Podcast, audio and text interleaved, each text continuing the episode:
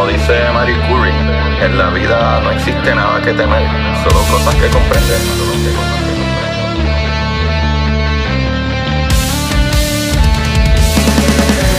Recuerden correr y buscar la manera de aprender que más le divierta.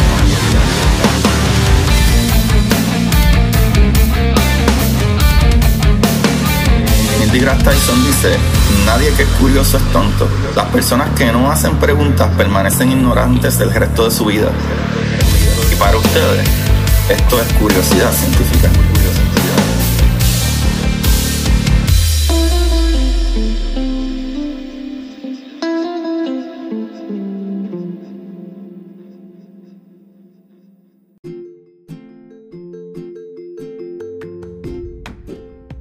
Buenas de curiosidad científica, bienvenidos sean todos nuevamente a su programa de curiosidad. Como siempre, ¿ah? su host Agustín Valenzuela, trayéndole las cosas más lejos que están del planeta. Espero que todo el mundo se encuentre bien. Gracias a todos que dieron play. Siguen dándole play a este programita, mi gente. Gracias por todo y sus comentarios maravillosos que estaba mirando ahí en Apple. Contra, qué chévere, qué chévere. Eh, me, me mordí un poquito porque uno de los comentarios me da 5 estrellas y me dice, estoy peleando con el sonido para escucharlo a él. Fue un capítulo nada más, un capítulo nada más que soy así de los 155. Chavales, por favor. Pero nada, en verdad sigan escribiendo lo que quieran, eso me ayuda un montón. So, gracias, gracias y gracias por las 5 estrellas, como quieran. De verdad que gracias. Pero Corillo, hoy mira, hoy estamos de misterios, papá. Hoy vamos a hablar de cosas misteriosas y cosas misteriosas que al sol de hoy puede que sí, puede que no sepamos lo que está pasando, pero ya veremos, ya veremos. Así que, ¿verdad?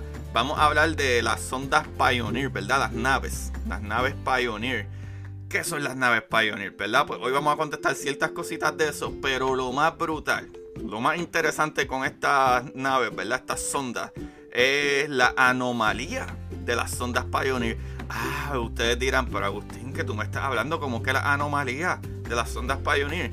Ya verán, chavales, ya verán que esto está buenísimo. Esto está buenísimo, pero vamos a empezar, ¿verdad? Con cositas básicas primero. ¿Sabes qué son las sondas Pioneer? ¿Sabes cuáles fueron sus misiones? ¿Qué lograron?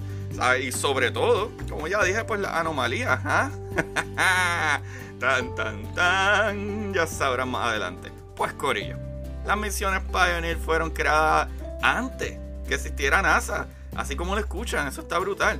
Pero fue alrededor del mismo año que nació NASA, pero todavía NASA no era la que estaba encargada de estas misiones. Y eso está súper brutal. Lo brutal con esto es que el programa Pioneer, ¿verdad? Es un conjunto de misiones espaciales no tripuladas de los Estados Unidos diseñadas para, eh, ¿verdad? La exploración planetaria. Pero las más famosas de estas misiones, ¿verdad? Las más exitosas fueron la Pioneer 10 y la 11, ¿verdad? Que exploraron los planetas del sistema solar exteriores. Cuando hablo del sistema solar exterior, estoy hablando que el eh, eh, eh, cuando se habla de, planetas interiores y planetas exteriores son los interiores, los que están dentro de la correa de asteroides y los que están después de la correa de asteroides. O sea, de Marte, la Tierra, Venus y, Mercurio son los interiores. Y pues los que restantes, Júpiter, Saturno, Urano, Neptuno, son los planetas exteriores. Pues eso no se había hecho antes de, estas misiones. Antes del Pioneer 10 no había misiones que habían salido de hacia, ¿verdad? Después de Marte. Y estos muchachitos lo hicieron. Pero vamos allá. O sea, el conjunto de las sondas Pioneer eh, aparte de la 10 y la 11, eh, terminó básicamente con la sonda Pioneer Venus, ¿verdad? Eh, que exploraron el planeta Venus. Y después de ahí pues, vinieron otras misiones como la Voyager y.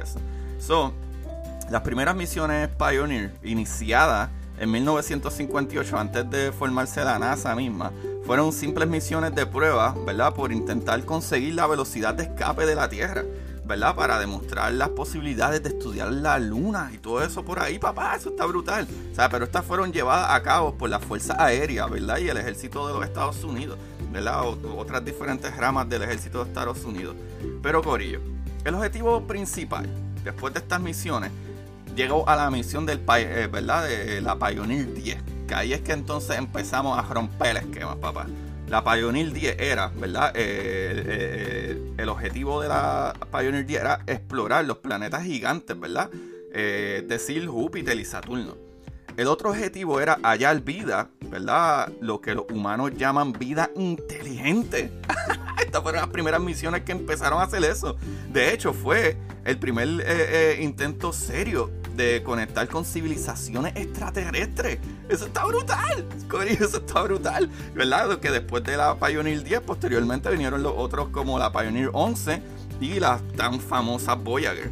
Eh, una de las principales partes del Pioneer, ¿verdad? Es su placa diseñada por Carl Sagan. Esta placa explica la situación de la Tierra, ¿sabe? La fecha en que la nave fue construida eh, y un dibujo de un hombre y una mujer. So, la sonda espacial Pioneer 11, ¿verdad? Después fue una de las primeras sondas del programa eh, de exploración espacial de la NASA. O sea, ya ahí la NASA había puesto sus manos en ello. Porque las primeras primeras no estaban a cargo de la NASA.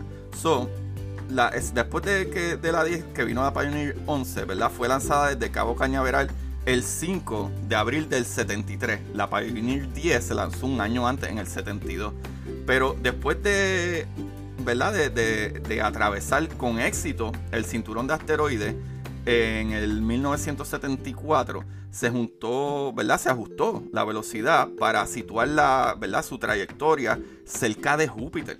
¿Sabe? Ahí ya esta navecita, ¿verdad? Esta sonda estaban eh, eh, explorando Júpiter y durante su vuelo en Júpiter eh, obtuvo imágenes de gran, ¿sabes? De la gran mancha roja, imágenes de Júpiter así cercanas por primera vez que están brutales. Al fin no era solamente, ¿verdad? Una hipótesis de lo que veíamos y observábamos desde acá, ya era real. Ah, contra, mira, sí, se pudieron estudiar mucho más esa atmósfera y todo eso. Se realizó las primeras observaciones de las regiones polares y determinó la masa de Calisto, que Calisto es, la segunda luna más grande de Júpiter. ¿Sabes? Después de ahí, ya la verdad, la Pioneer 11, eh, para el 1 de septiembre del 1979 llegó a Saturno, Corillo, tomando las primeras fotografías a corta distancia del planeta, donde pudo descubrir dos nuevos satélites y anillos adicionales. Eso está brutal. Ah, después de su eh, ¿verdad? encuentro con Saturno, esto es lo que se supone que hiciera esa misión, ¿verdad? Proseguir su ruta hacia el exterior del sistema solar, ¿verdad? Estudiando las partículas energéticas del viento solar, ¿verdad? Del solar wind. De esas famosas explosiones del sol que sueltan partículas por ir para abajo, que gracias a nuestra capa electromagnética, ¿verdad? Nos protege de mucho de esa radiación súper fuerte. Pero algo bien interesante con, ¿verdad? Estas naves es que la energía que utilizan, y esto es súper importante, Corillo, que lo escuchen. La energía que utilizan estas naves no es solar como la de la Estación Espacial Internacional o satélites, ¿verdad?, que están alrededor de la Tierra. Estas sondas, como van tan lejos del Sol, ahí no se recibe suficiente energía del Sol como para cargar sus baterías. Así que esta gente es tan brillante. Las sondas Pioneer obtenían su energía, y, no solo las Pioneer, todas estas sondas que van bien lejos, pero estamos hablando de las Pioneer. estas eh, sondas Pioneer tenían su energía de una fuente de isótopos radioactivos. Que ya yo he hablado de isótopos. Pero, o sea, cuando hablo de isótopos me refiero a que las baterías de estas naves es básicamente plutonio que va irradiando su energía, ¿verdad? Son radiactivos, pedazos básicamente de material radioactivo que irradia, ¿verdad? Que, que tira radiación, que crea una temperatura y esa temperatura se convierte en carga. esto está tan brillante, esto está brutal. Pero por eso duran, ¿verdad? Vivas tantos años, ¿verdad? Como 20 y algo de años. ¿Sabe? O al menos hasta el 1995, ¿verdad? La pérdida de, la Pioneer 11, que actually, ¿verdad? El mensaje final de la Pioneer 11, la Pioneer 10, el mensaje final se recibió como en el 2003. O sea, está brutal que la Pioneer 10 duró más que la Pioneer 11, por lo menos en enviar mensajes. Pero no es que estas naves se destruyeron es que ya no, ¿verdad? Ya, ya no tienen energía suficiente para enviarse eh, una señal, aunque todavía se puede triangular más o menos, ¿verdad? Donde ellos están y uno hace un cálculo ahí más o menos. Pero, ¿verdad? Eh, eh, por lo menos la pérdida de, en, el caso de la Pioneer 11, la pérdida de, ¿verdad? eficacia de estos generadores eléctricos determinó que el final de su misión fue en el año 1995. Y aquí con esa información que les di, pasa el tema principal de este capítulo. La anomalía de las Pioneer o el efecto Pioneer. es la desviación observada de las trayectorias esperadas de diferentes sondas espaciales que visitan la parte exterior del sistema solar. O sea, estas naves se desvían, o sea, especialmente la Pioneer 10 y la 11. Todavía no hay una explicación universalmente aceptada para este fenómeno, Corillo. No lo entendemos bien. Aunque los primeros rumores, ¿verdad? Para comenzar por algún sitio, ¿verdad? Se dio la hipótesis de que la causa puede estar en la expansión del universo, ¿verdad? una variable que no se había tenido en cuenta en aquellos momentos. Eh, y también unos científicos que tienen una teoría eh, que hace un poco más de sentido, que ya veremos. Así que vamos allá. Primero la expansión. Después de eso, ¿verdad? Esto es así porque algo ha estado alándonos, ¿verdad? O, tirando de estas naves eh, como algo que ¿verdad? Que no se ve, que no sabemos qué es, que las empuja en la dirección equivocada. O, que las detiene, o que eh, está pasando algo raro, ¿verdad? Con esta, con esta sonda. Acuérdense, estas naves se supone que van hacia el espacio exterior y algo la está aguantando básicamente. O sea, la aceleración eh, resultante es muy pequeña. O sea, es menos de un nanómetro por segundo por segundo. ¿Sabe? Esto equivale apenas a un 10 mil millonésimas de la gravedad de la superficie terrestre. Pero es suficiente, ¿verdad? Sea lo que está sucediendo, es suficiente como para haber desviado las Pioneer 10 de su curso a unos 400 mil kilómetros. ¿Qué es lo que está sucediendo? Que es una fuerza súper pequeñísima. ¿Sabes? Como les dije, ¿sabes? algo en nanómetros por segundo por segundo es nada. ¿Sabes? Una 10 mil millonésima parte de la gravedad de, de la Tierra lo que está haciendo esto, ¿sabes? Que es una fuerza muy pequeña que no se sabe qué era, pero obviamente con el tiempo que sucede desde el 73 hasta el punto que estamos, o la última señal, ¿verdad? Estaba sucediendo algo raro que movió de curso sobre 400 mil kilómetros de la trayectoria que se supone que esa nave estuviera tomando. ¿Qué está pasando? el problema es que la NASA perdió contacto con la Pioneer 11 en el 95, como les dije, pero hasta ese momento estaba, ¿verdad? Eh, experimentando la desviación de la sonda, ¿verdad? Igual que, que la Pioneer 10. Pero ¿cuál es la causa? Y para que tengan más contexto, las dos naves fueron lanzadas en el 1972 la 10 y en el 73 la 11, ¿verdad? Pioneer 10 y 11. So, la aceleración eh, anómala fue hallada ya desde los 1980, pero no fue seriamente investigada hasta el 94, so perdimos tiempo ahí. So, la última comunicación entonces con la Pioneer 10, que fue la primera que se lanzó, pero la última que perdimos comunicación fue en el 2003. Pero el análisis de la información aún está es verdad en continuidad. Todavía no se sabe. Pero hay una respuesta para esto. ¿Verdad? Ya verán, ya sabrán. Vamos a ver. No se sabe bien a ciencia cierta, ¿verdad? Ya ha sido descartada algunas explicaciones, incluyendo errores de programas de computadora, el viento solar o un escape de combustible, ¿verdad? Como que algún eh, eh, propulsor de estos que tiene está a lo mejor viradito, está mirando por otro lado. Han, han buscado de todo. O sea, si la causa es algún efecto gravitatorio, es uno del que nadie sabe nada. O sea, si es que el efecto por causas gravitacionales de algo. Eh, no pueden encontrar dónde está esa falla. De hecho, los físicos estaban tan eh, ¿verdad? desorientados que algunos han decidido ¿verdad? Eh, relacionar este misterio con otros fenómenos inexplicables. Pero hablemos de los que opinan de esto. Primero, Bruce Bassett de la Universidad de Portsmouth en Reino Unido, ha sugerido que el problema de las Pioneer podría tener algo que ver con las variaciones eh, en alfa. ¿Sabe? Y las variaciones en alfa, ¿verdad? Lo cual es básicamente hablar de las interacciones electromagnéticas y descargas nucleares que la verdad nadie entiende bien. Y ese es el problema con eso. ¿Sabe? Es un número como 137. ¿Y por qué?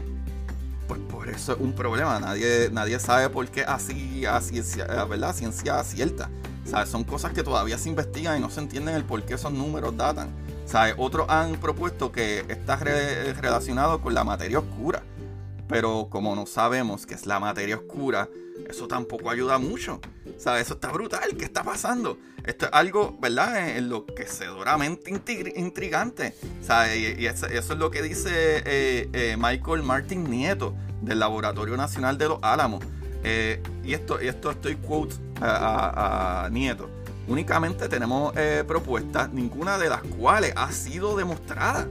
Y eso está brutal. Ser Nieto dice, ¿verdad? Eh, ha reclamado un nuevo análisis de los datos iniciales de la trayectoria de las naves, los que según él podría ofrecer nuevas claves y finalmente se encontrará una explicación de acuerdo a lo que él dice. Hay que virar otra vez para la data y vamos a analizar esto como físicos que somos.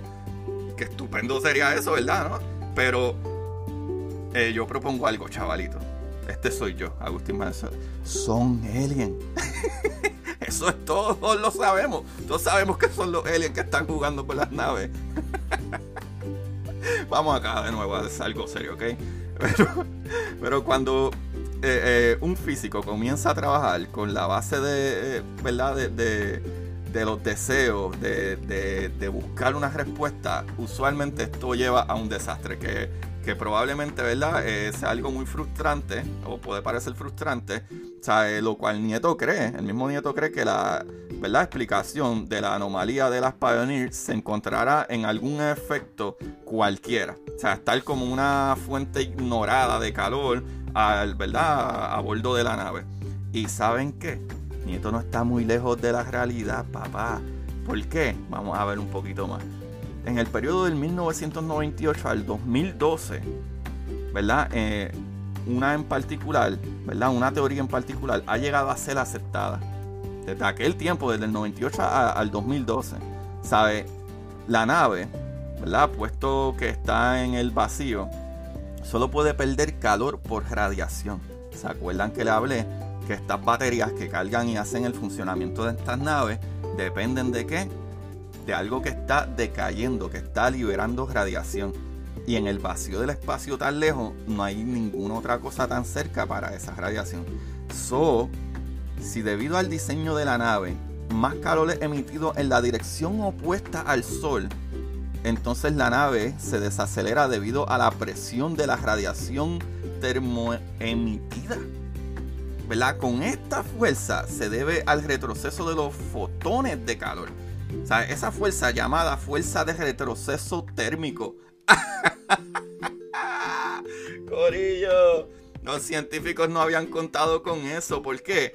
Porque si ustedes van y buscan una foto de las Pioneer, es básicamente, imagínense en un plato de, cable TV, ¿verdad? de, de dicho whatever que está apuntando hacia nosotros y al otro lado del plato está la batería con los otros instrumentos. ¿Qué sucede?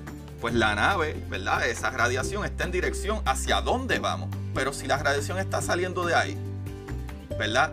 De la, del lado para donde se supone que vayamos, es como si tú tienes un carro en neutro y lo empujas hacia adelante, pero eh, eh, eh, el, motor se lo pones mirando hacia el baúl, va a empujar para el otro lado.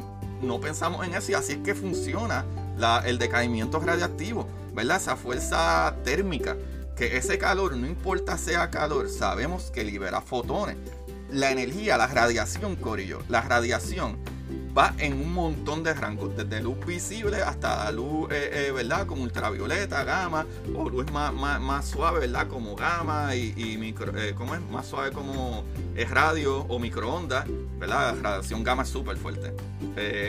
Pero la radiación térmica sigue siendo radiación, sigue siendo luz, sigue siendo energía que suelta y la manera de soltar esa radiación son fotones.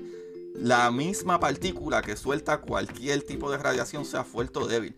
Y los fotones impulsan, crean un impulso. Corillo, esa es la explicación más aceptada al momento. Y lo brutal es que los cálculos que han hecho y todo cuadran al dedo. O sea, para el, 2012, diversos artículos de diferentes fuentes, todos analizando la fuerza inherente de presión de la radiación térmica en la nave, mostraron que un cálculo cuidadoso de esta fuerza es suficiente para justificar la anomalía y no se requiere otro fenómeno o una física diferente, que era lo que proponían, de que, ah, no, no, pero esta física no está funcionando, ¿qué está pasando? Pues Corillo, no, no.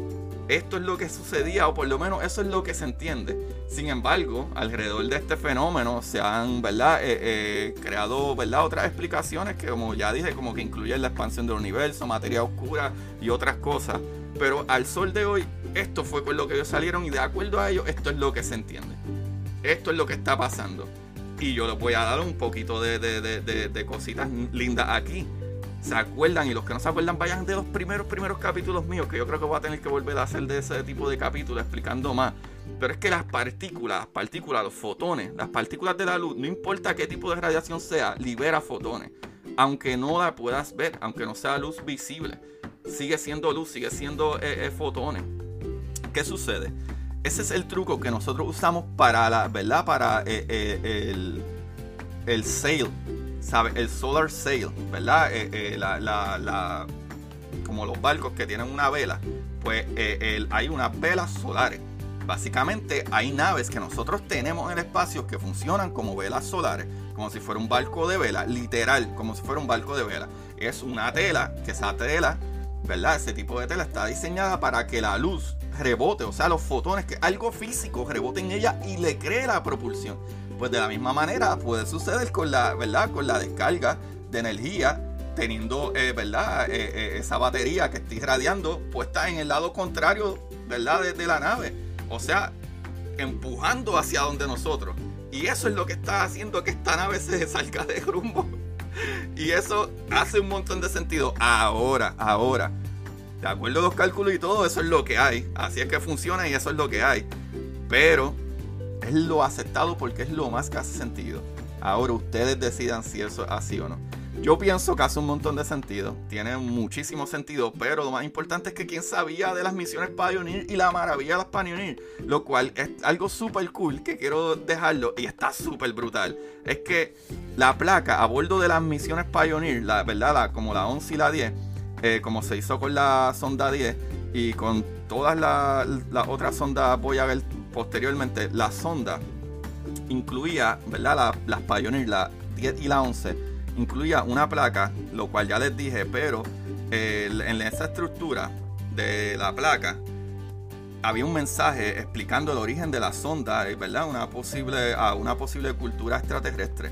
¿Sabes? Que, que, ¿verdad? La placa tenía la figura de un hombre, una mujer y las transiciones del átomo, hidrógeno, la posición del Sol, la, ¿verdad? Y la Tierra en la galaxia, la cual muchas veces esta placa, que esto es lo importante de lo que estoy diciendo ahora, es que esas placas se las atribuía a las Voyager 1 y 2. Y eso era una confusión bien general que hay. Y no, estas placas no son de las Voyager. Las placas son de las Pioneer 10 y 11. ¿Sabes? Después en las Voyager fue que se puso un disco, que era un disco eh, eh, eh, de oro, que contiene otras cosas más. Pero como tal, las placas, las placas que son bien famosas, las placas que salen todos esos dibujos, son de las Pioneer, no de las Voyager. Y eso está súper brutal. ¿Sabe? Eh, la placa fue diseñada por Carl Sagan y Frank Drake, ¿verdad? Eh, siendo dibujada por Linda eh, Salzman Sagan.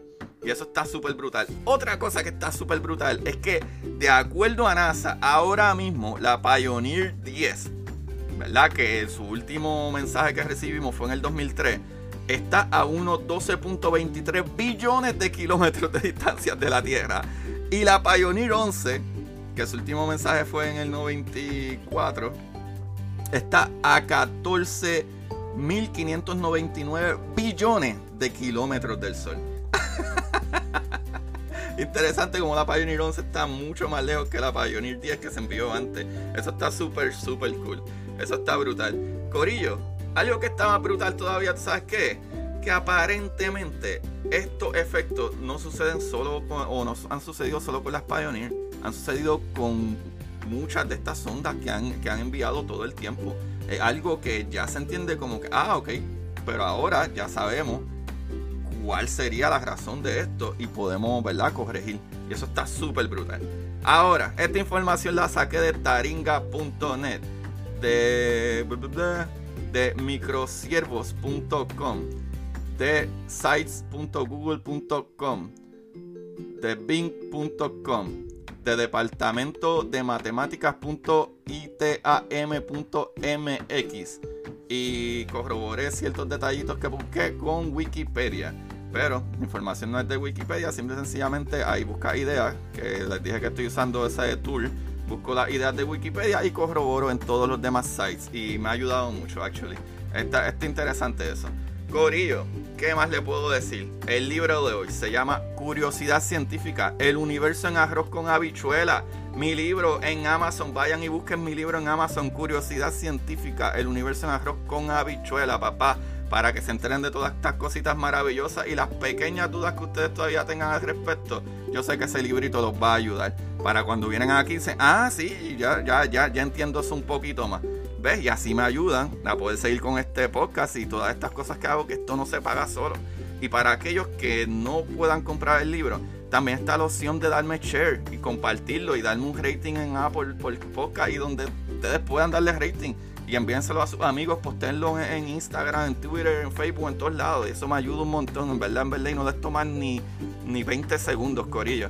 So, en verdad, eso me ayuda un montón y los que puedan dar algo más Pueden ir al link aquí abajo en la descripción, ¿verdad? Eh, eh, Anchor Listener Support desde 99 centavos al mes, Corillo. Eso está buenísimo. So, gracias, gracias nuevamente. Espero que tengan una maravillosa semana. Los dejo aquí. Recuerden buscarlo en Curiosidad Científica Podcast en Instagram y Curiosidad Científica en Twitter. Y pues, si les importa ver un chipito de mí, pues en Facebook Agustín Valenzuela. Socorillo, se les quiere mucho, que tengan una excelente semana. Gracias a los que le dieron play. Recuerden buscar la manera de aprender que más les divierta. Chequeamos, Corillo. Y para ustedes, esto es curiosidad científica.